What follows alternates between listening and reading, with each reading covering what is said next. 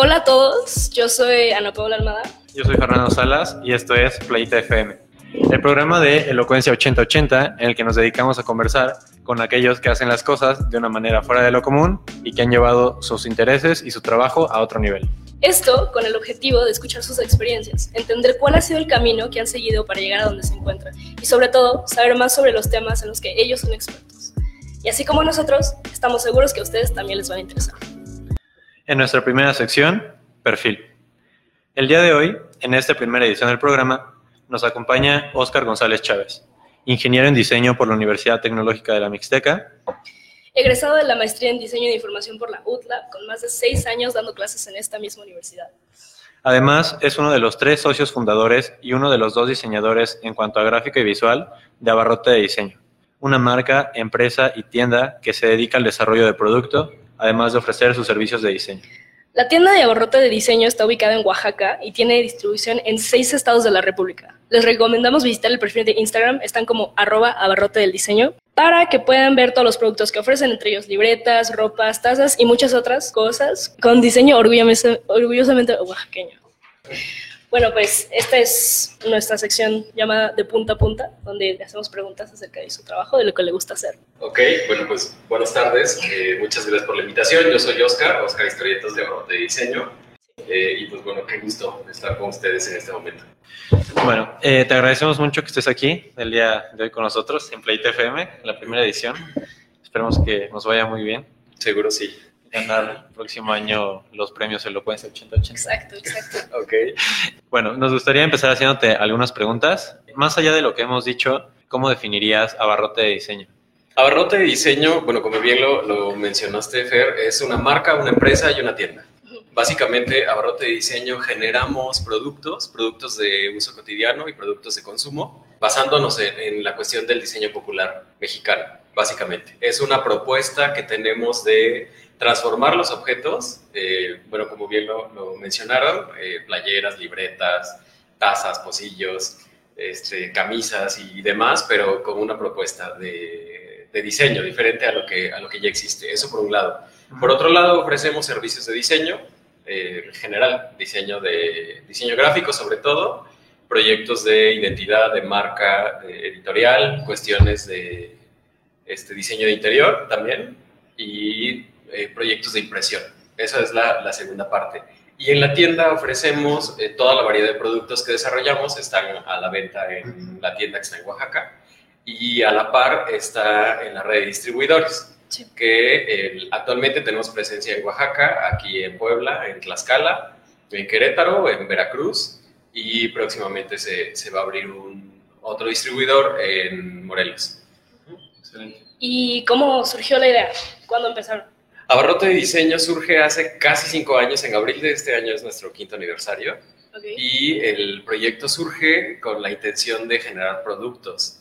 Eh, desde que yo me acuerdo, a mí siempre me ha gustado el papel y las libretas, entonces yo siempre quise tener mi propia línea de libretas, ¿no? que fue algo que, que en los inicios motivó a que la empresa surgiera, entonces platico con Carlos, que es uno de mis socios, y Jorge, que es el otro de mis socios, eh, eh, Jorge es diseñador, Carlos no es diseñador, pero está muy, muy acercado al tema.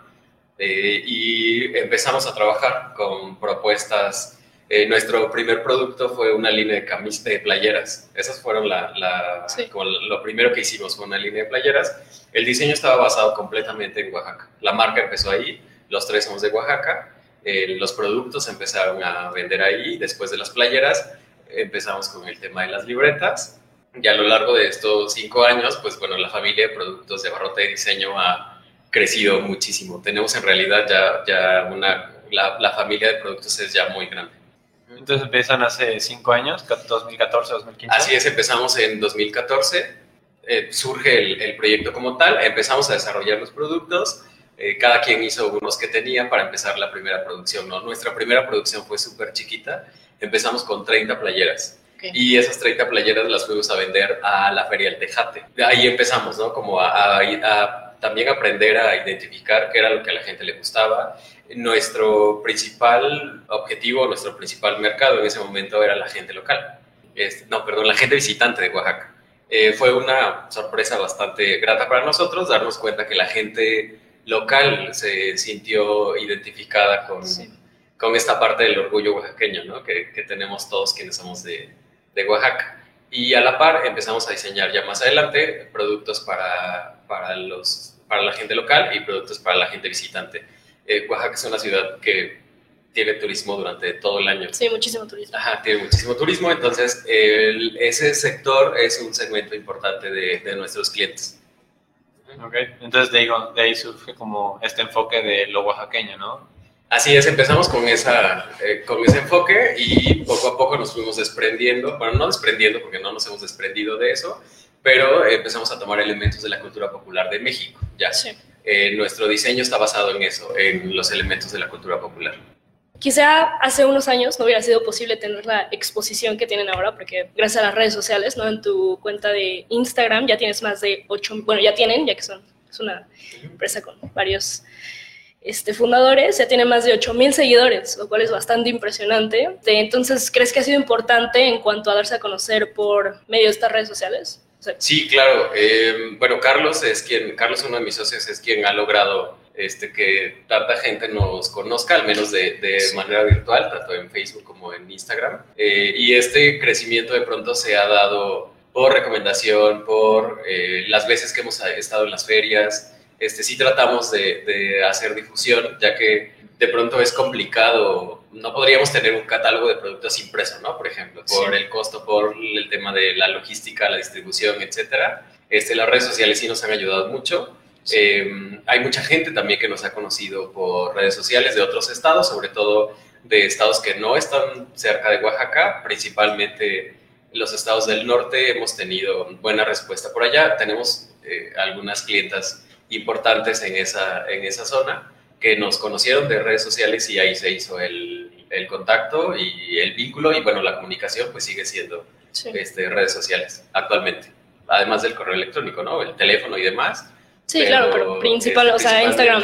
Instagram y Tienen muchísimas publicaciones de todos, de bastantes cosas, la verdad es bastante impresionante. Hay muchísimo, o sea, cualquier producto que te puedes imaginar del uso cotidiano está como en la página de Instagram. Mm. O sea, Así es. Eh, bueno, pues pasando a otra cuestión de este mismo tema, dejando un poquito de lado a Barrote de Diseño, que de nuevo les recomendamos familiarizarse con su trabajo en la cuenta de Instagram, arroba abarrote de diseño. Mientras veíamos tu trabajo, o sea, nos surgió como esta pregunta. ¿Dónde está como la línea entre el arte y el diseño? Bueno, y si dónde está, si existe esa línea. Ok, bueno, es un tema bastante álgido, ¿no? De pronto se, incluso hasta puede llegar a ser como alguna discusión de dónde, en qué parte se queda el arte, en qué parte se queda el diseño. Sí. Actualmente, el, bueno, yo estoy convencido que las dos disciplinas pueden convivir perfectamente, cada una teniendo su lugar. El problema es cuando, cuando una invade la parte, cuando una invade a la otra, ¿no? Cuando el diseño trata por ahí como de abarcar eh, cuestiones artísticas, específicamente, por ejemplo, algo que está pasando en la actualidad es em, parte de, las y los diseñadores que, existen, diseñadores textiles, diseñadores industriales, eh, bueno, dentro de, toda la, dentro de toda la, como la gama del diseño que es muy amplia, eh, pudiera parecer que invaden ¿no? la cuestión del arte, cuando el diseño trata de como de apropiarse del arte popular, por ejemplo. Eh, ahí como que ahí ya, ya hay algo que, que no está bien. Eh, como diseñadores, sí es cierto que eh, tenemos esta posibilidad ¿no? de, abarcar y de transformar prácticamente cualquier cosa. no solamente la cuestión visual, que es a la parte a la que yo me dedico, pero si estamos hablando de un objeto, el diseño industrial lo puedes transformar. Si estamos hablando de un textil, los diseñadores textiles y los diseñadores de moda pueden transformar esa parte. Eh, pero cuando llegas a invadir eh, la, como la cuestión artística, como en este caso lo que les comentaba del, arte popular, por ejemplo, eh, pues ahí es donde ya no está bien, ¿no? Donde sí es muy necesario establecer un límite, que eso es algo que está pasando actualmente.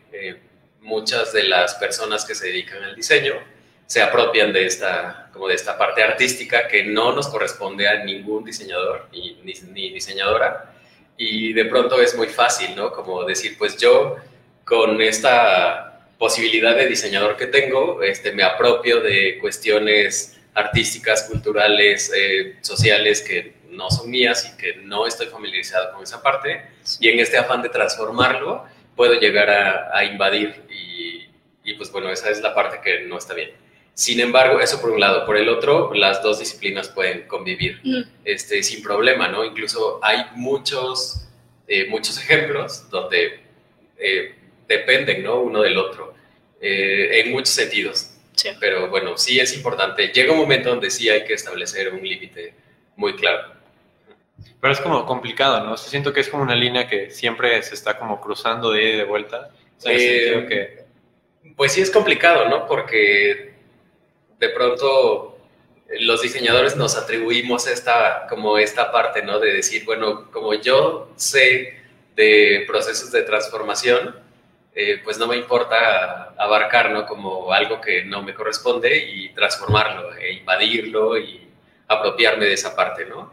Este, a la contraparte del, del, arte, bueno, yo no soy artista, entonces no, no podría como expresar el, como el sentir de los artistas, ¿no? Pero dentro de lo que he visto, eh, pues los artistas también tienen en mucha o en poca o gran medida una parte del diseño, porque necesitan para, este, necesitan saber de materiales para transformarlos. Eh, los artistas que se dedican a la plástica, por ejemplo, necesitan saber eh, cuestiones relacionadas con el diseño industrial. los artistas que se dedican a la gráfica, pues conocen cuestiones relacionadas con el diseño gráfico.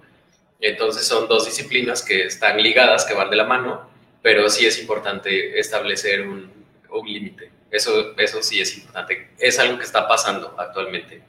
Este, y que si lo llevamos a gran, ya como a gran escala, pues es lo que hacen las grandes marcas de diseño o las casas de diseño cuando se apropian de cuestiones artísticas que no les corresponden, ¿no? Que, digo, ejemplos hay muchísimos, pero hay eh, marcas de, de moda, por ejemplo, que se apropian de el arte popular mexicano, lo explotan, lo, eh, este, lo reproducen y pues bueno, ahí es donde ya no, donde ya no está bien. Ahí claramente no hubo eh, este límite. Sí, también era una de, de, nuestras preguntas, si un artista también puede ser un diseñador y al revés, o qué depende de esto. Creo que ya nos comentaste tantito al respecto. Sí, sí, todos los diseñadores tenemos de pronto como nuestra parte artística. Sí, como tendencias artísticas, pero no necesariamente un diseñador es un artista. Así es. Ok, tienen como sus similitudes y sus diferencias. Así es. Ok. más va por ahí. Okay. Y bueno, otra cosa que nos, una, otra duda que nos surgió es si existe un límite para la creación y la imaginación. O sea, si la creatividad es a fin de cuentas algo adquirido con el paso del tiempo o es algo con, que puedes decir desde niño o, o que alguien que que te recuerda más pequeño te puede decir como, no, tú naciste con esto. Entonces tú que llevas, digamos, buen tiempo en el diseño, ¿cómo ves esta cuestión? Bueno, el tema de la creatividad, eh, existen, de hecho, metodologías y ejercicios para despertar la creatividad. ¿Cómo, cómo cuáles?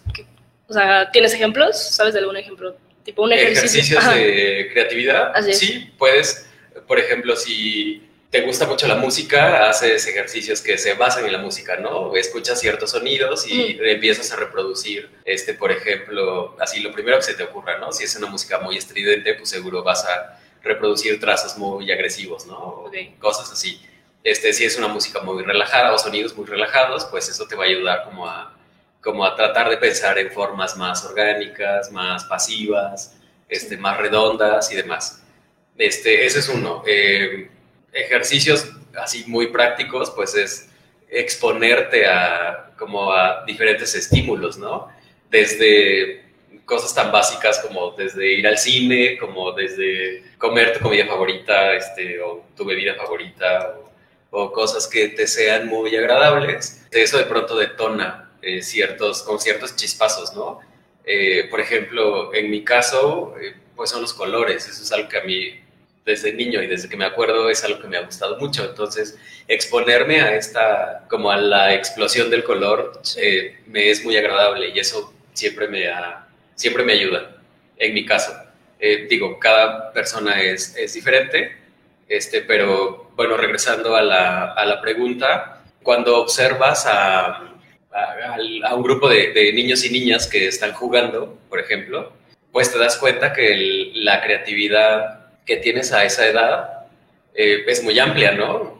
El juego de, las niñas y los niños que se imaginan que, este, que están jugando en una granja, por ejemplo, cuando en realidad no hay nada y ellos y, ellas son muy felices de imaginando el, como los materiales y a los animales y el contexto y la cerca y los árboles y demás. Eh, entonces creo que cuando, cuando estás en la primera infancia tienes muchos recursos, en realidad. Tienes como esta habilidad, ¿no? De imaginar las cosas, de crearlas, de pensar, de decirlas sobre todo y sin temor. De los niños generalmente no tienen miedo, ¿no? Como de decir, este, ay, pues no voy a decir esto porque ¿qué van a pensar de mí, ¿no? O, las niñas que, que se expresan libremente cuando son niñas, y que con el paso del tiempo este, se van mesurando por toda esta cuestión social. Entonces creo que cuando nacemos todas y todos tenemos esta, como esta habilidad del de, tema de la creatividad, sin embargo, como que se va mermando, ¿no? Cuando vas creciendo por, por todos estos modelos y constructos sociales que de pronto nos pueden apretar, ¿no? Y decir, este, tú no puedes moverte de esta manera porque no se ve bien, ¿no? O no te puedes expresar de esta manera porque socialmente no encaja. Este, no puedes gritar de esta manera porque no está bien que grites. Este, no puedes bailar así porque no cabe, ¿no? En tu, como en tu constructo. Entonces creo que ese es un tema importante. Sí, la verdad, o sea, es súper interesante como de niño todos dibujamos o hacemos este tipo de, o sea, somos tipo artistas en proceso y de cuando vas creciendo como que te estás volviendo insatisfecho con esa arte, entonces dejas de hacerlo. Así es. No soy bueno, entonces mejor no dibujo, lo cual pues, pues, cada quien, ¿no? Pero yo creo que no está tan bien que dejemos de eso simplemente por... Pues sí, de pronto sí pasa eso, eh, conforme vas, eh, digo, además tiene mucho que ver los intereses de cada quien. ¿no? Sí, claro. Hay personas a las que la creatividad se les desata desde que están en el kinder y hay personas que es muy complicado, ¿no? Que no tienen esta, eh, como este proceso o esta habilidad en los temas creativos y son más cuestiones más metódicas o más rectas o más cuadradas, que no está mal de ninguna manera, pero bueno, creo que por eso cada quien tenemos la, como el, poder de decisión, ¿no? ¿Qué es lo que vamos a estudiar? ¿Qué es lo que vamos a hacer? ¿A qué nos vamos a dedicar? Eh, creo que va más bien por ahí. Ok. También cuando estábamos aquí Fer y yo platicando sobre tu trabajo, bueno, tu, sí, tu trabajo, este, nos vino a la mente porque nosotros también estamos metidos en esto del diseño, imagen, este, todo esto. Entonces yo me preguntaba que a veces a mí me dan estos momentos cañones de imaginación y a veces estoy enfrente de la computadora o por el medio en el que estoy trabajando, normalmente pues algo así, y no me viene nada de ideas a la cabeza. ¿Te pasa a ti esto o cómo enfrentas estos momentos? Sí, sí me pasa. Yo creo que a todas las personas a las que nos dedicamos a, a, una cuestión creativa nos pasa en algún momento. A mí me sucede, por ejemplo, cuando se va a desarrollar un nuevo producto o una nueva familia de productos o cuando se le va a cambiar el empaque este, o se va a rediseñar. Sí, cuando te tienes que renovar. así es, cuando se ah, tiene que generar algo de cero. Siempre tengo una idea, ¿no? Como hacia dónde va a ir siguiendo la línea de los productos de abarrote de diseño, pero sí llega un momento en que eh, no se me ocurre o no, o, la solución no es la ideal, ¿no? De pronto se generan las propuestas, pero no estoy completamente convencido o yo sé que, que por cuestiones técnicas o demás puede que no funcione. Este, entonces en ese momento hay que replantear, como pensando qué le va a pasar a ese, como a ese diseño, ¿no? Sobre todo cómo se va a reproducir, quién lo va a ver, este, quiénes lo van a comprar y demás. Eh, pero sí, sí es algo que, que, me, que, me, pasa. Y más la presión de que es tu trabajo. Así es.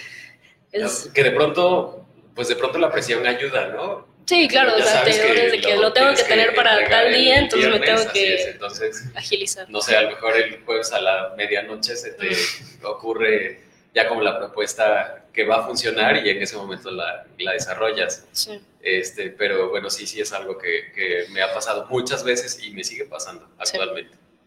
¿Te gusta trabajar como con esos deadlines? O sea, saber realmente, o también si tú dices, tengo un mes para empezar a hacer tal cosa, también te abocas a hacerlo.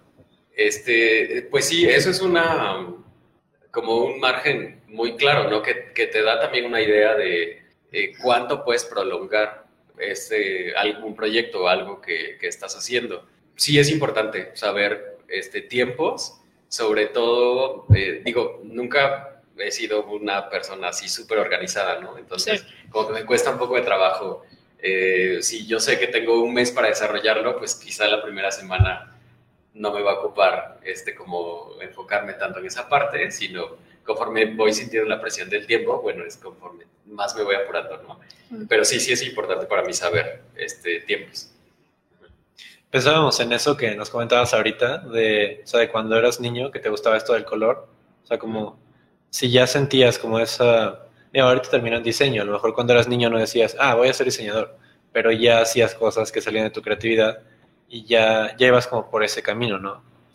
Sí, pues de lo que recuerdo me, me llamaban la atención las formas, los colores, las texturas, eso es algo que siempre me ha gustado, siempre, siempre, siempre. No, antes de, de, ser diseñador tenía otras ideas, ¿no? Como que yo quería estudiar algo que no tenía nada que ver con el diseño. Esa era la idea que tenía. Eh, estaba influenciado, ¿no? También este, por... Yo veía que alguien estudiaba eso y entonces yo quería estudiar eso también. Pero conforme se fue acercando el, esta parte de, de elegir la carrera, sí sabía que tenía que ser algo creativo. Después de todo el tiempo que llevas siendo este diseñador, ¿se podría decir que has encontrado un propio, un propio estilo o es algo que está cambiando constantemente? Sí, es algo que está cambiando constantemente. Sí, tengo una parámetros de diseño que están claros, ¿no? Que ya sé hacia dónde, hacia dónde va por cuestión de gusto, por cuestión de personalidad, por cuestión de requerimientos eh, del proyecto y demás. Este, pero sí es algo que tienes que estar abierto a los cambios, sobre todo, porque las tendencias de diseño, digo, en el año tenemos cuatro tendencias, ¿no? Que no podrías decir, este, yo estoy casado con los cuadros cuando ahorita los cuadros igual ya no funcionan, ¿no? Por decir, este, sí, sí necesitas apertura para, eh, como para migrar, ¿no? De, de un estilo propio a como hacer ciertas variaciones. Digo, eso no, no quiere decir que de pronto abandones como todo tu estilo y ahora en lugar de hacer cuadros ahora ya todos son círculos, ¿no? Sí. Este, pero siempre mantienes algo que claro siempre hay una esencia. es lo que es justo lo que iba a decir este en mi caso por ejemplo es el color no que es algo que me gusta mucho y el color siempre está presente en todo lo que hago. Pero sí tengo esa esa disposición y flexibilidad como a migrar este cierto estilo para adaptarlo a otro. Y por ejemplo, ¿has pensado, o sea, digamos, un poquito más allá de, de, si está esa tendencia, o sea, no siempre, digamos, una moda, una tendencia, como tú mencionas, en, formas, en esto, ¿has pensado como si detrás de ese estilo también viene, o sea, no sé, las formas, los colores, eh, el significado que buscas que sea, lo que termina representando? Eh, o sea, ¿has pensado si viene como de algo más? O sea, no sé, por ejemplo, de o algo que sea como muy pegado a Oaxaca o que sea como muy, muy pegado a como esos otros temas que me comentabas que te interesan, que también haya como un fondo de eso? Eh, sí, tienes que identificar primero el proyecto que estás haciendo, hacia dónde va a ir. En este caso, nosotros hacemos desarrollo de producto. O sea, por más vueltas y vueltas que le das, la finalidad es un, es un tema comercial. O sea, los productos se desarrollan para que se vendan. Entonces sí es importante atender esta parte. Eh, no toda la línea de barrote de diseño se basa en las tendencias, porque como tú lo mencionaste, las tendencias obedecen más a una moda, ¿no? Como algo temporal o algo que está en este momento y después ya, ya no va a estar. Sin embargo, sí es importante atender eso porque tú sabes que eso es lo que va a hacer que un producto se venda. Este, sí tienes que seguir no obedecer completamente, pero sí, por lo menos debes de tener una referencia, ¿no? De cuáles son las formas, los colores, las texturas que se van a mover en este año. Eh, es algo que, digo, eso no lo decimos nosotros, hay gente que se, que se dedica a eso, justamente a, investigar la parte del mercado y que son quienes dan estos lineamientos, ¿no? Para el diseño al menos. El diseño en todos los, como en todos sus ámbitos o en todas sus áreas.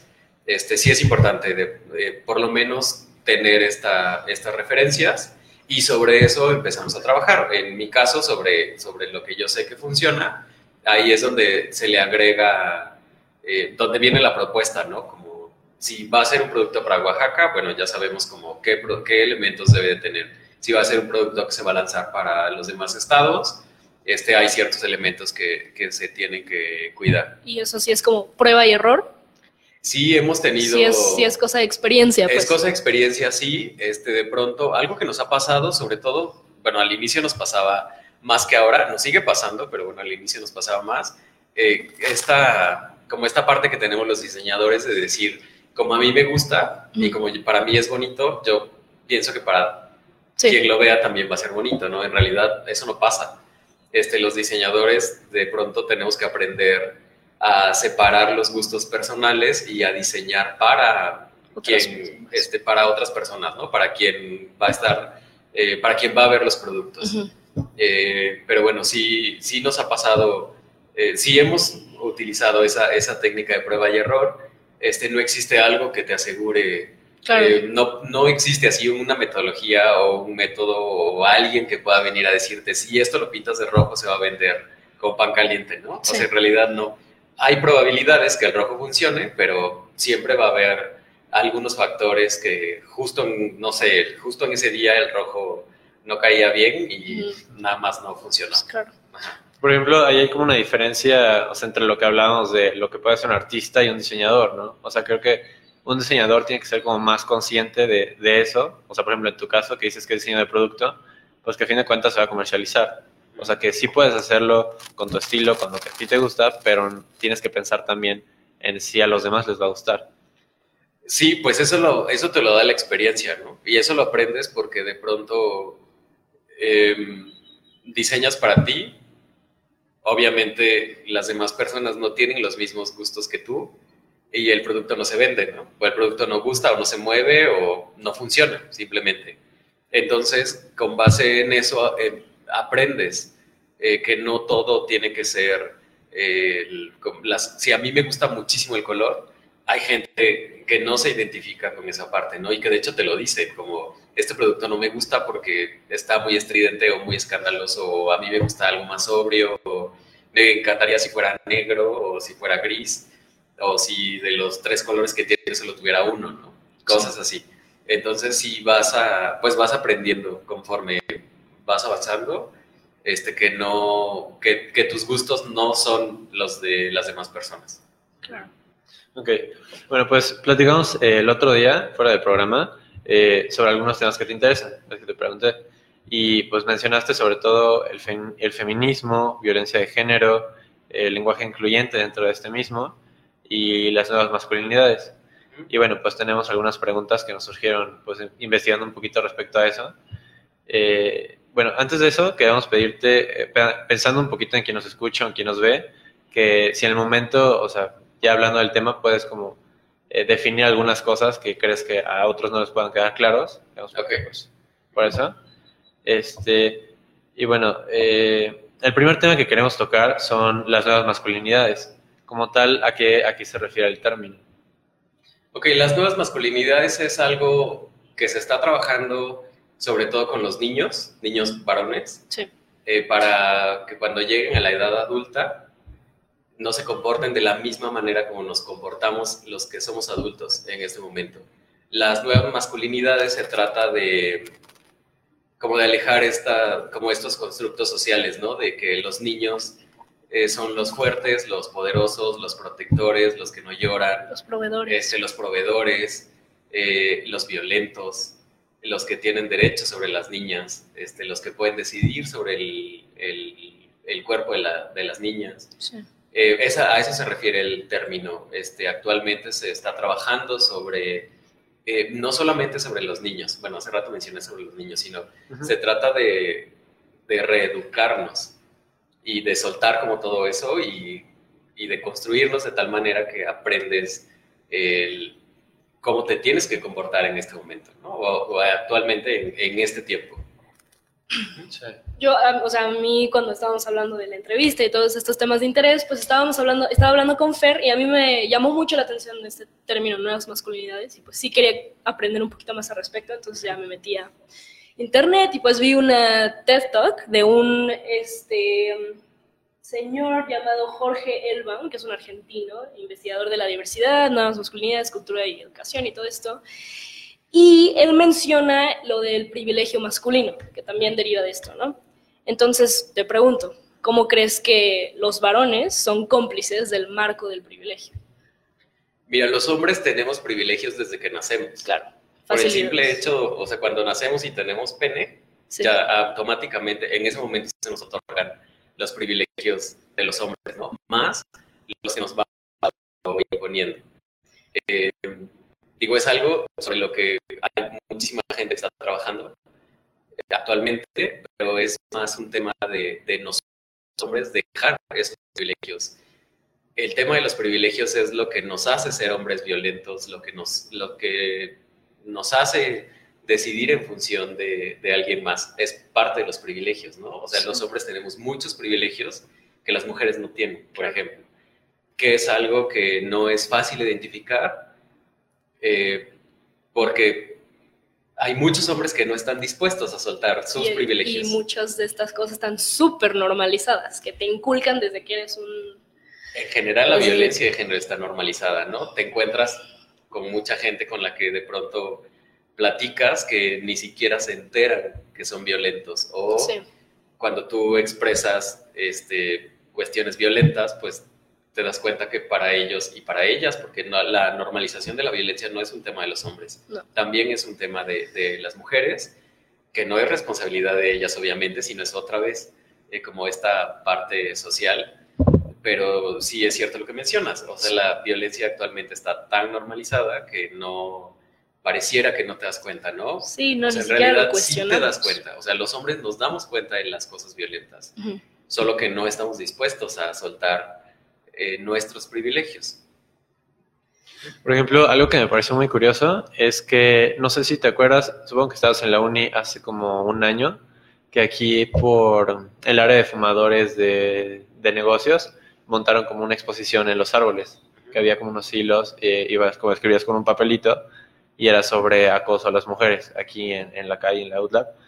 Y, o sea, bueno, primero me gustó mucho, pero, o sea, lo que más se me quedó de eso es que al leer, o sea, que las experiencias de acoso y las preguntas que contestaban por la, por la exposición, o sea, son cosas que a mí no se me habían pasado por la cabeza nunca. Es decir, como el acoso que se llega a vivir, o sea, incluso aquí en, en, esta universidad, en, en las zonas cercanas, o sea, para mí era invisible. O sea, de verdad, cuando vi eso, dije como, wow, o sea, no tenía ni idea que pasara.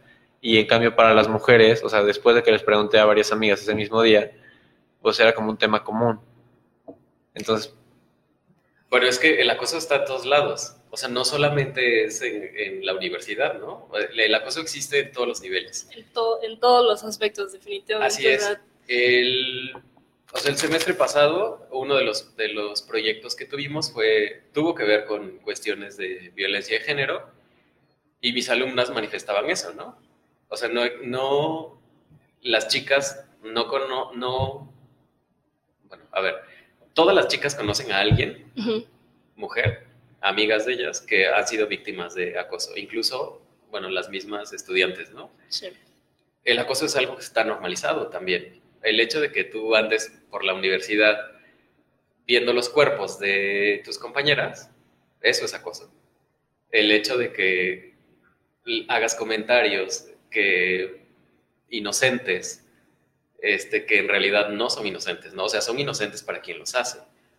Como los piropos, como cuestiones, o sea, por el simple hecho de hacer un comentario sobre el cuerpo de las chicas o sobre su persona sobre sus gustos, sobre lo que quieras que tenga que ver con ella, eso es acoso. Que es algo que pues está normalizado porque es algo que ah, desde que nacimos lo aprendimos, ¿no? Este, no solamente se da a un nivel de la escuela, sino se da a un nivel, eso después de la escuela sigue el trabajo, ¿no? Y en el trabajo las mujeres también son acosadas todos los días. En la vida privada, en la vida, en la vida social, o sea, también aquí pues Cholula, un lugar bastante, o sea, con una nightlife bastante extensa. Estas tipo promociones que lo comentábamos en una clase que estábamos juntos, Fer y yo, nos comentaban que estas promociones de a cinco niñas, una botella gratis, lo que sea, el producto que están en realidad vendiendo no es el alcohol o los productos que venden, sino las, las niñas. Ah, ok, cinco niñas, va a haber más niñas en un, en un lugar, en un bar, en un lugar social. Así es. Y eso también, pues está cañón, la verdad. Pues sí, que es parte de... El acoso es otro de los privilegios que tenemos los hombres, ¿no? Que los hombres podemos opinar de lo que queramos. Sí. Si sea del cuerpo de una mujer o de otros hombres, o en general. O sea, los hombres hablamos porque podemos hablar. Sí. Y es algo que, que no se ve mal, vamos. Es uno de los privilegios que tenemos de ser hombres, ¿no? Las mujeres generalmente no pueden expresarse tan libremente porque se ve mal, ¿no? Porque Exacto. tienen que portarse bien y ser mesuradas y portarse como, como dicta el ser una señorita, ¿no? Que es algo que los hombres no tenemos que hacer. Y el acoso es, otra vez, es parte de nuestros privilegios, pero es algo que existe en todos lados y está en todos los niveles y en todas las edades, ¿no? En la universidad, y no solamente en esta universidad, sino en muchas otras, eh, las chicas son acosadas por sus compañeros, por los maestros, por los trabajadores de la escuela, Sí. eh, por, o sea, por, como por todos, no solamente es algo que, que pase como en, en la misma edad, ¿no? Este, Que es desafortunado, pero eh, nos toca a nosotros eh, darnos cuenta, ¿no? No tendríamos por qué hacer juicios del cuerpo de las chicas, ¿no? Ni del cabello, ni de cómo se visten, ni de cómo se maquillan, ni de si se ven bien o se ven mal, ¿no? Porque es algo que, que a nosotros no nos pasa. O sea, nadie nos critica porque si estamos gordos, porque si estamos calvos, porque, este, etcétera, ¿no? O en sea, todo es algo caso, que- que- llega, llega a ser un, un- un tema cómico, ¿no? O sea, como de, ah, sí. sí, es más chiste. En la- Pues así se ve, en realidad. Así no se ve. chiste, No, o sea, claro no que es no. gracioso, pero, pero o sea, algo que también nos ha, como que no ayuda es, son los medios, ¿no? O sea, solo hace falta ver los programas de comedia, ¿no? O las películas mexicanas, o bueno, en general, ni siquiera solamente son las películas mexicanas, sino todo eso a lo que nos exponemos todos los días, las campañas de publicidad, este, la política. la política, sobre todo la política, el cómo se expresan el- las y los conductores de líderes de opinión, ¿no? Todo el tiempo es como reforzarte esta idea de, de este derecho que tenemos de hacer un juicio sobre el cuerpo de alguien más. Eso no ayuda. No. Y, y se ve en, en cualquier aspecto en Así las es. noticias, desde cómo se viste un conductor a cómo se viste una conductora, ahí te das cuenta perfectamente que es un Así problema es. de desigualdad. Se falta Eh, una pregunta. ¿Una pregunta? Este, mm, ah, sí. Hablando ya más acerca del feminismo, este, mucha gente tiene la idea de que el feminismo es un concepto contrario al machismo, o, o que solamente si eres mujer puedes ser feminista. ¿Tú cómo definirías el, femi- el feminismo y qué crees que busca? Bueno, eso que acabas de mencionar, pues más un tema de desinformación, ¿no? O sea, el Sí. feminismo de ninguna manera es lo contrario al machismo. O sea, no son opuestos. El feminismo lo que busca es la equidad de género. Ni siquiera es, no es un tema de lucha, no es un tema de poder, este, no es un tema de, como de pelea, ¿no? O sea, en realidad el feminismo lo que trata es de que las mujeres estén en igualdad con los hombres. De eso se trata el, feminismo. No es propio de las mujeres.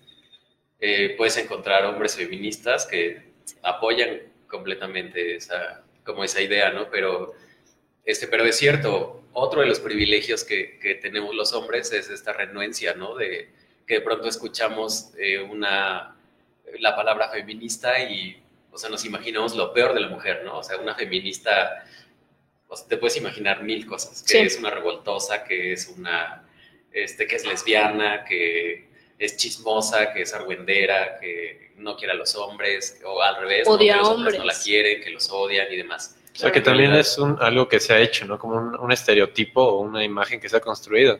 Claro. Este, sí, Esto que se le llama feminazi, no sé si has escuchado el es término. un término despectivo, ¿no? Bastante O despectivo. sea, es, pues es muy desafortunado llamar feminacia a una mujer feminista, ¿no? Porque, o sea, en realidad tendríamos que analizar la palabra, ¿no? Desde que mencionas como la palabra nazi, Sí. o sea, desde ahí ya estás mal. O sea, quien, Sí. llama feminazi a una mujer feminista, valdría la pena como que revisara primero eh, qué significan las palabras, ¿no? O qué es lo que está diciendo. Sí. Que ese es otro de los privilegios que tenemos los hombres, ¿no? Que Sí. podemos hablar por hablar. Este... Eh, también hablábamos ese día sobre violencia de género y cómo la violencia de género tiene muchas dimensiones, es decir, más allá de una violencia entendido como algo físico o el verbal, o sea, digamos una violencia directa, eh, ¿qué piensas como respecto a eso, o sea, sobre, acerca de la violencia de género? ¿Cómo se manifiesta en la actualidad? Mira, la violencia de género está presente en todos lados, ¿no? De pronto, si te pones a observar cómo hablan tus compañeros, cómo se expresan tus compañeros, eh, cómo se expresan los maestros, eh, lo que dicen los conductores, lo que dicen los locutores, eh, la violencia de género está en todos lados. Está tan normalizada que no, que no se nota, ¿no? lo que mencionaste de, de la violencia física, de pronto cuando escuchamos la palabra violencia, es lo primero que nos imaginamos, ¿no? Como una mujer violentada es una mujer a la que le pegan. En realidad no.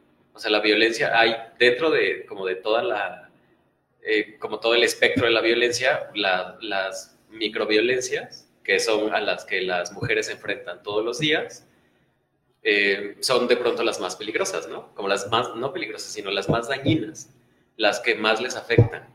Eh, que sus compañeros hagan juicios sobre ellas o comentarios, ¿no? Cuestiones, como comentábamos hace rato, que de pronto pudiera provocar chiste, ¿no? Porque muchas veces se va como interiorizando, ¿no? Esa misma violencia. Así es. por esa repetición diaria, por esa repetición todo el tiempo. Eh, lo peor del caso es que las chicas se enfrentan a la violencia con sus compañeros, con sus maestros, con sus papás, con sus hermanos, con sus novios, con sus amigos, con sus primos. Eh, de pronto, o sea, tú imagínate, digo, tú y yo no somos mujeres, no podríamos entender esa parte, ¿no? No podríamos dimensionarlo. En tu caso, claro. yo creo que, o sea, tú nos podrías como, como, como decir qué se siente, ¿no? No, sí, definitivamente es, o sea, sí, sí, como la otra vez estábamos platicando Fer y yo, porque estábamos planeando hacer hay unos proyectos al respecto de todo esto de violencia de género, abuso, y pues me llama mucho la atención porque yo siento que los la mente de un hombre como que no puede ponerse bien en la perspectiva de una mujer cuando, cuando estamos expuestas a esa situación. Como que Fer, nos comentaba hace rato, pues para él esta, esta situación del abuso era invisible prácticamente y pues nosotras la verdad es que sí nos damos cuenta la verdad es que sí es bastante, una vez también igual, todos mis ejemplos son con Fer, perdón que hice tanto ejemplo, pero una vez fuimos a imprimir unas, unas fotos, necesitamos papel foto, entonces aquí no había, fuimos hasta la farmacia por ahí por Zabaleta y nos fuimos en bicicleta porque pues foráneos y no, o sea, estaban los puestitos, todavía sabes Zabaleta, todo ese, todo ese camino está lleno de puestos y la manera en que me veían muchos de los señores que estaban trabajando ahí fue, o sea, súper de que me sentía súper, súper de que expuesta, no sé, o sea, a tal grado que me tuve que poner una, mi hoodie para de que ya, o sea, o sea, sí estuvo muy, muy intenso eso y sí lo sentí muy fuerte. Y bueno, yo no, no, hace mucho que no venía a México porque yo no estudié aquí hace unos años, toda mi prepa la estudié afuera, este, y sí me di cuenta del cambio aquí, sobre todo en México, y también me han chiflado cuando voy caminando en la calle, o por la, luego es el, la típica excusa de que no, es que está, mira lo que está usando, ¿no? Que también es un privilegio que pues los hombres no tienen. Este, y pues es un sentimiento y una realidad que desgraciadamente vivimos todos los días, con el simple hecho de ser portador de un género. Bueno, tú mencionaste algo importante que vale la pena aclararlo, ¿no? Tú mencionaste, dijiste, los hombres no pueden ponerse en el lugar de las mujeres. Sí pueden. En realidad sí pueden. Pero, sí podemos. Solo que no queremos. Exacto.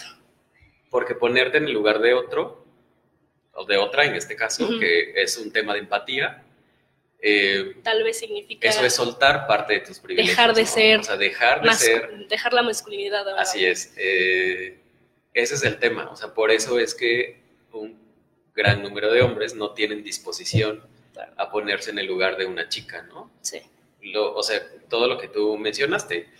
Eh, nosotros no nos preocupa si vamos en bicicleta, si vamos de short, si vamos de pantalón, porque nadie nos dice nada. En realidad, eh, como que no nos pasa nada, ¿no? En ese sentido, al menos. Sí. Pero, o sea, sí es algo que no es que los hombres no puedan hacerlo, más bien no, no quieren hacerlo o no queremos hacerlo. Sí, por el miedo de voy a ser lo suficientemente hombre si defiendo a una mujer. Pues sí, es como esta, como esta parte de, del- de la masculinidad ideal, ¿no? Que tenemos y de todo el, de todo el constructo que hay atrás de, de un hombre. Sí. Este, igualmente también el lenguaje incluyente, que la verdad no, no, no soy tan conocedora del tema, pero tal vez nos puedes dar una introducción a- o una idea general de qué es el lenguaje incluyente y cómo, qué piensas al respecto. Mira, el, el tema del lenguaje incluyente, digo, da para, Sí, para no, otro es- programa, ¿no? Sí, bastante, bastante, sí. Este, pues el lenguaje incluyente es, es, ni siquiera tiene que ver con el lenguaje. ok, Digo, se llama, es, es lenguaje incluyente porque pues lo estamos hablando, ¿no? claro. Pero no tiene que ver ya con, con un tema de lenguaje. El lenguaje incluyente es incluir a las mujeres cuando nos referimos este, a ellas, ¿no? Ujú. Hay desinformación al- en este sentido porque, no sé, en Facebook van a ver mil posturas, ¿no? De que como la RAE dice que el lenguaje incluyente no cabe, entonces no se usa. No tiene que ver con eso. O sea, en realidad, digo, si nos vamos como a la parte lingüística y nos ponemos como muy puristas del lenguaje, eh, sí pudiéramos, pudiera, pudiera ser, ¿no? Como, este, no podríamos manchar de esa manera el, el lenguaje.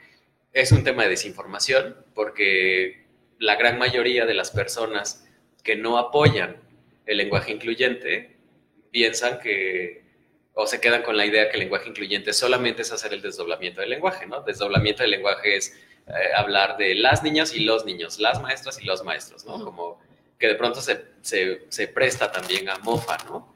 Eh, cuando tú te quedas con esa idea de hacer el desdoblamiento y de incluir las, los, este, ellas y ellos y piensas que eso solamente es el lenguaje incluyente, pues ahí en realidad estás desinformado, ¿no? Sí. O sea, no es eso solamente, es un tema de empatía, es un tema de lenguaje incluyente de lo que se trata es incluir a, a- a todas las chicas o a las mujeres eh, al momento de que hablas. No tiene que ver solamente con los artículos, hay muchas más este, como hay muchas más estrategias, ¿no? Para, para incluirlas.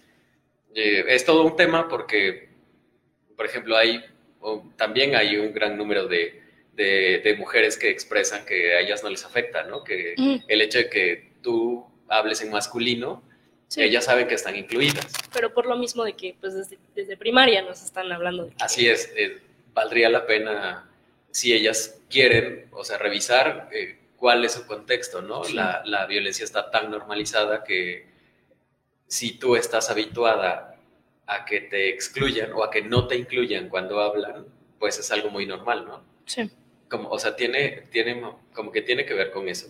claro. Y este, ahora, de pronto encuentras a, a mucha gente que no apoya la idea, ¿no? O que está en contra incluso. Sí.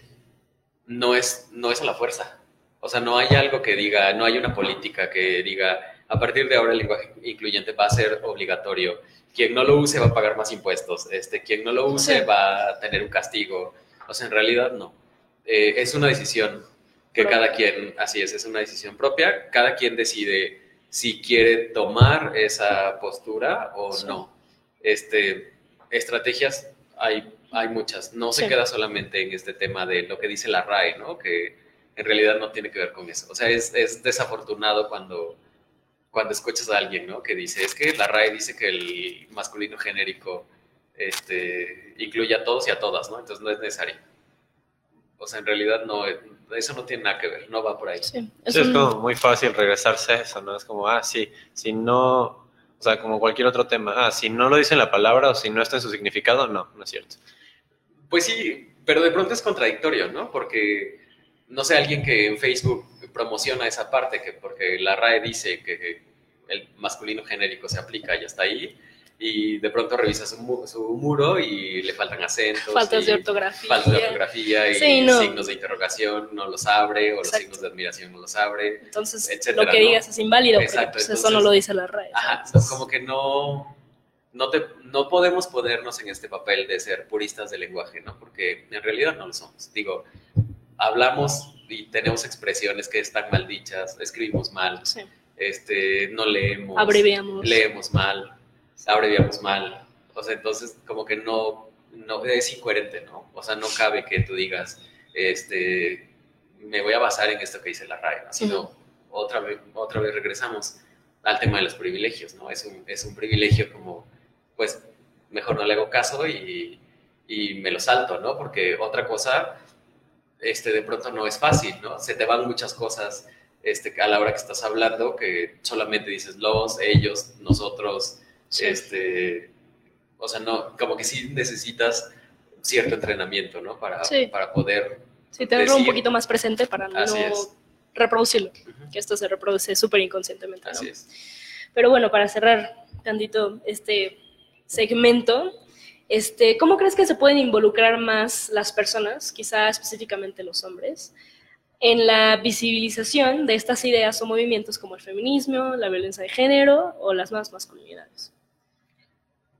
La única manera que tenemos para involucrarnos es enterarnos. Exacto. Y tener disposición de hacerlo. O sea, por mucho que tú vayas como un grupo de hombres a expresarles lo que están haciendo es violento, si ellos no tienen disposición a soltar parte de sus privilegios, no lo van a entender o no, no van a querer entenderlo. Este, lo único que nos queda es enterarnos. Información hay muchísima. En realidad hay mucha información. Eso por un lado y por el otro es, pues, ser empáticos, ¿no? O sea, ser, antes de emitir un juicio sobre una chica, pues, analizar qué es lo que vas a decir, ¿no? O sea, si, si, en realidad, si nada más vas a hablar por hablar o, o cuál es la intención del comentario, ¿no? Este... Bueno, perdón, porque siento que muchas veces no está en la conciencia, ¿no? O sea, a veces, por ejemplo, no siempre que estás hablando estás pensando en lo que vas a decir. O sea, simplemente respondes, o sea, simplemente vas, ¿no? Digamos, te dejas ir. Pero pues en un momento también es eso, o sea, es como darse cuenta de, de lo que estás diciendo, ¿no? De, de, lo que estás diciendo cuando estás con tus amigos, con tu familia, en los contextos en los que te desenvuelvas, porque pues cuando te haces consciente también dices como, chin, o sea, lo que están diciendo ellos, lo que estoy diciendo yo, o sea, no está bien. Que sí lo identificamos, porque sí lo identificamos. El tema es que en el momento en el que lo identificas, pues tienes que actuar, ¿no? O no lo dices, o le haces ver al de junto que lo que está diciendo no está bien, ¿no? Porque no está chido, porque no suma o no es un comentario agradable, o en general, o una acción. Este, digo, hay muchísimas maneras como, como los hombres podemos visibilizar la violencia, este, en todos los sentidos, ¿no? Si es en la escuela, pues nada más hay que ver eh, la actitud de los novios, ¿no? Por ejemplo, el tema de los celos, el tema del amor romántico, eh, bueno, es un sinnúmero como de todas las microviolencias que sufren las chicas todos los días. Este, pero es más un tema de empatía, o sea, es tener disposición y abandonar esta idea de, del, del, macho ideal, ¿no? Como del macho modelo.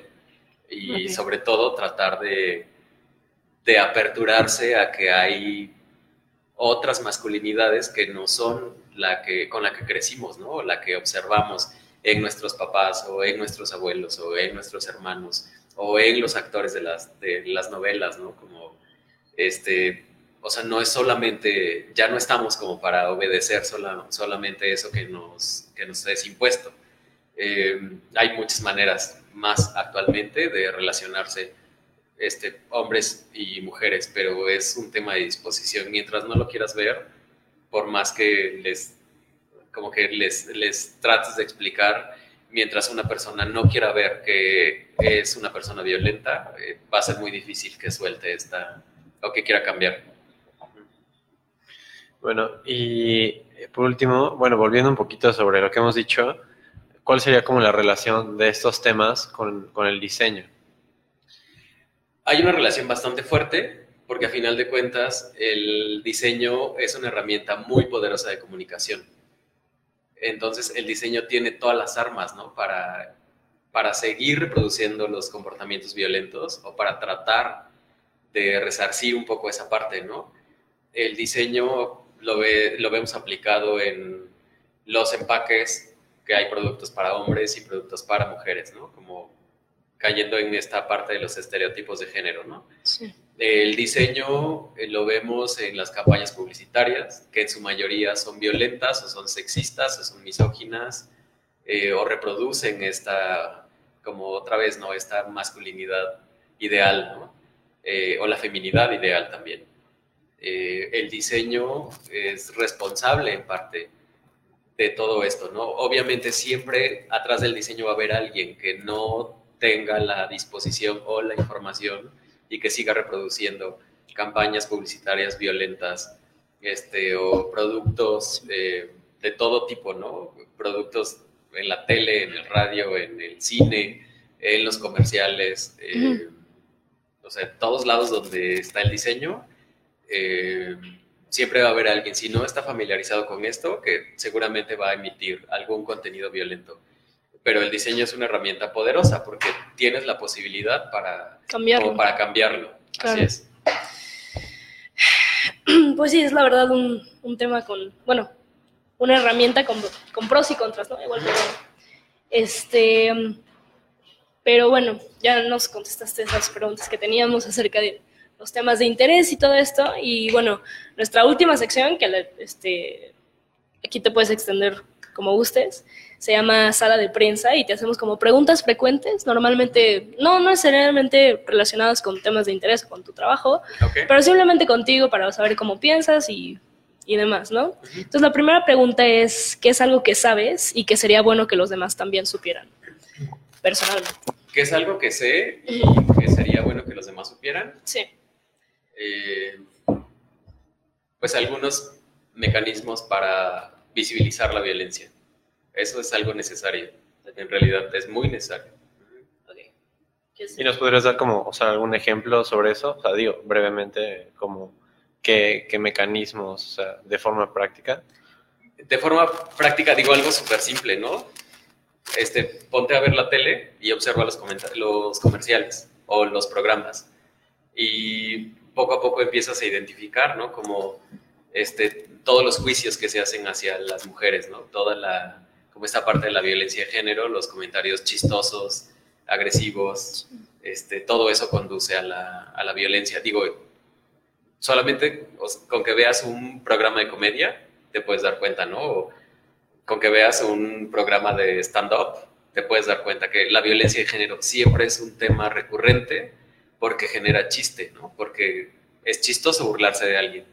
Este, es chistoso burlarse de, como de situaciones que no son propias de los hombres, ¿no? Como eh, el aborto, el embarazo, la menstruación, este, cuestiones que los hombres no entendemos, ni dimensionamos, ni podríamos entender nunca. Y, y de pronto como los programas siempre se agarran de eso, ¿no? Como de, de la violencia de género, este, para generar mofa. Ese es un mecanismo. Observa un programa de televisión, el que quieras. La violencia de género está presente en todos lados. Este, obsérvalo y date cuenta de que, de qué es, cuáles son los contenidos, ¿no? O, digo algo más inmediato.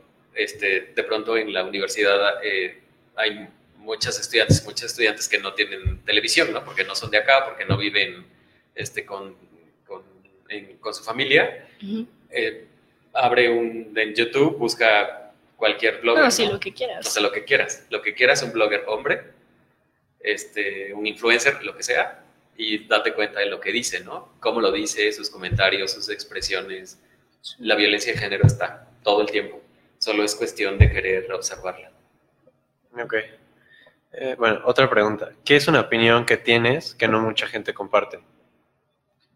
Eh, que los hombres podemos abandonar la masculinidad ideal y de construirnos de una manera diferente para dar apertura a la equidad.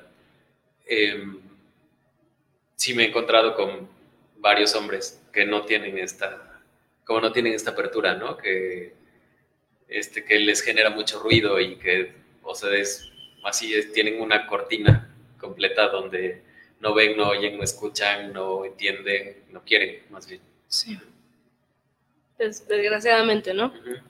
Este, bueno, la tercera pregunta, ¿has cambiado de opinión en algo recientemente? Y si sí es el caso, ¿en, qué cosa?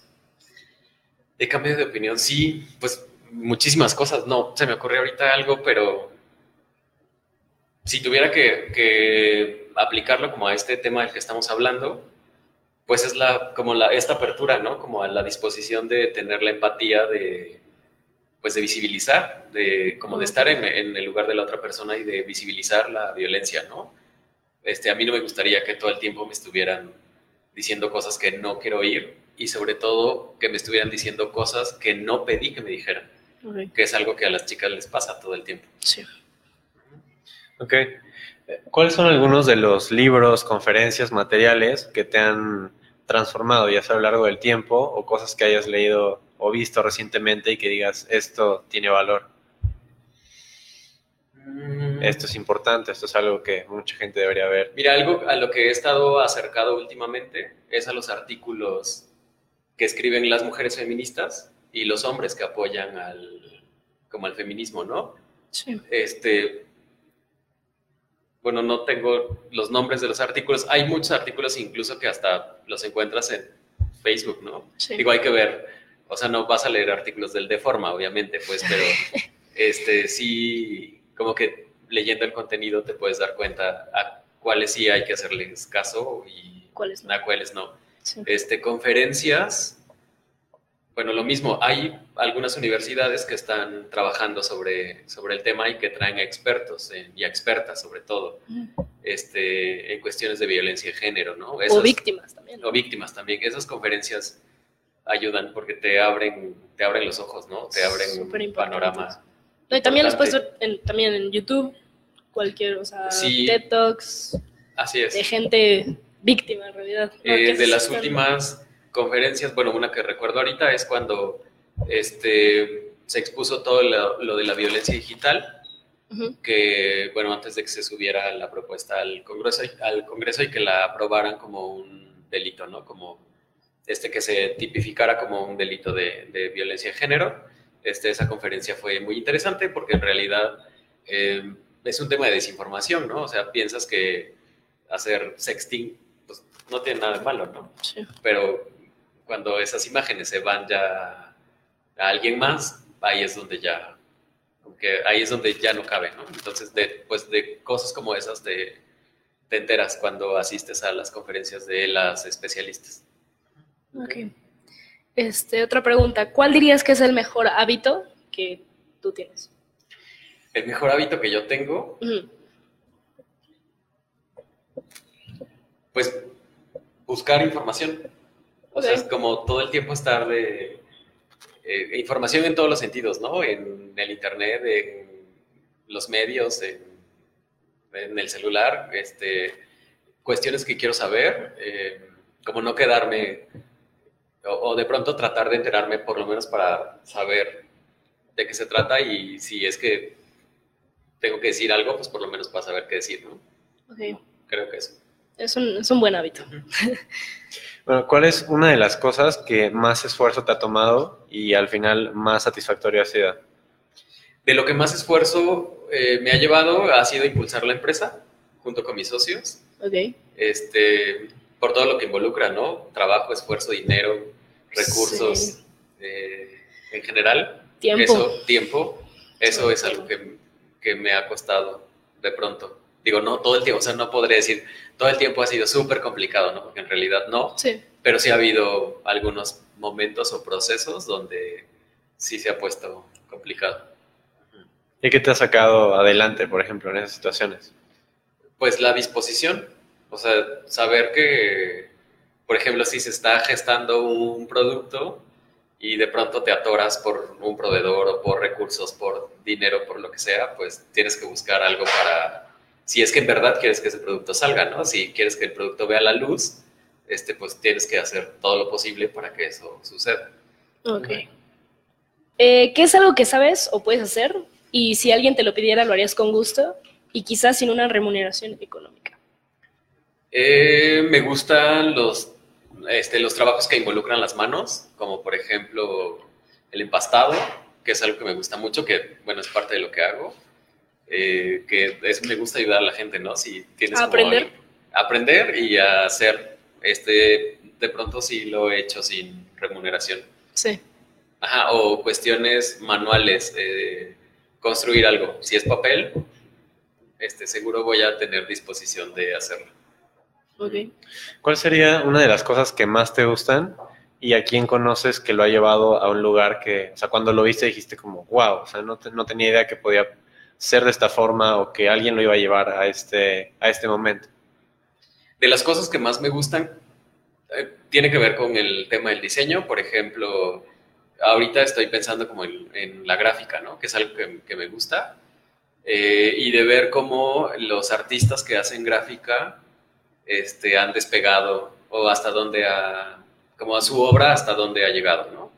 Eh, digo, en Oaxaca hay un gran número de, de, artistas que se dedican a la gráfica. En su momento yo hice un poco de gráfica, no continué, este, porque era más un como mero gusto. Eh, pero eso es algo que me gusta ver la obra de, de, quien se dedica a hacer esto, el potencial que tiene, ¿no? Y hasta dónde, hasta dónde llega.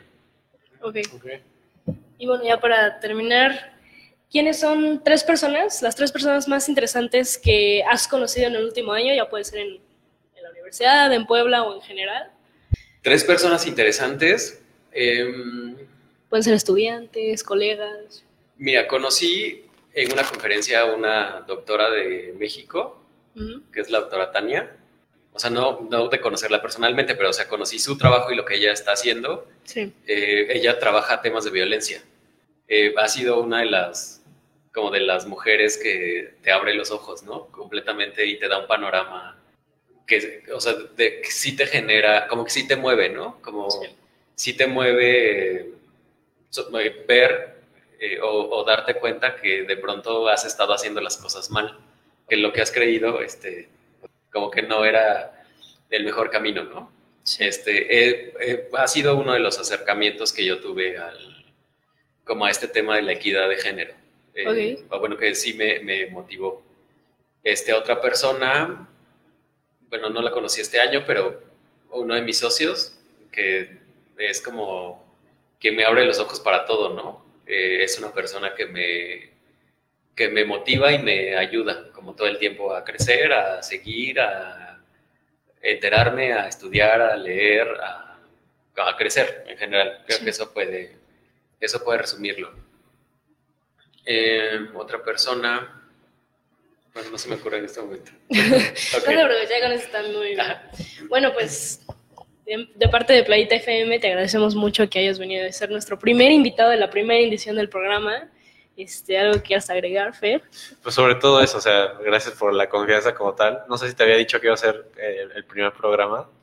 Eh, sí, pero bueno, no había entendido que era la primera. sí, no, es la primera vez que estamos haciendo esto, entonces. Sí, de hecho nos pasamos un poquito del tiempo. La primera, pero no la última. Ok, este, pues bueno, muchas gracias. Digo, qué, qué chido que tengan este espacio que la universidad sobre todo les facilita el, el espacio y algo que, que, yo le reconozco es la disposición de hacerlo. Este, de pronto no es fácil iniciar un proyecto que no sabes qué va a pasar, ¿no?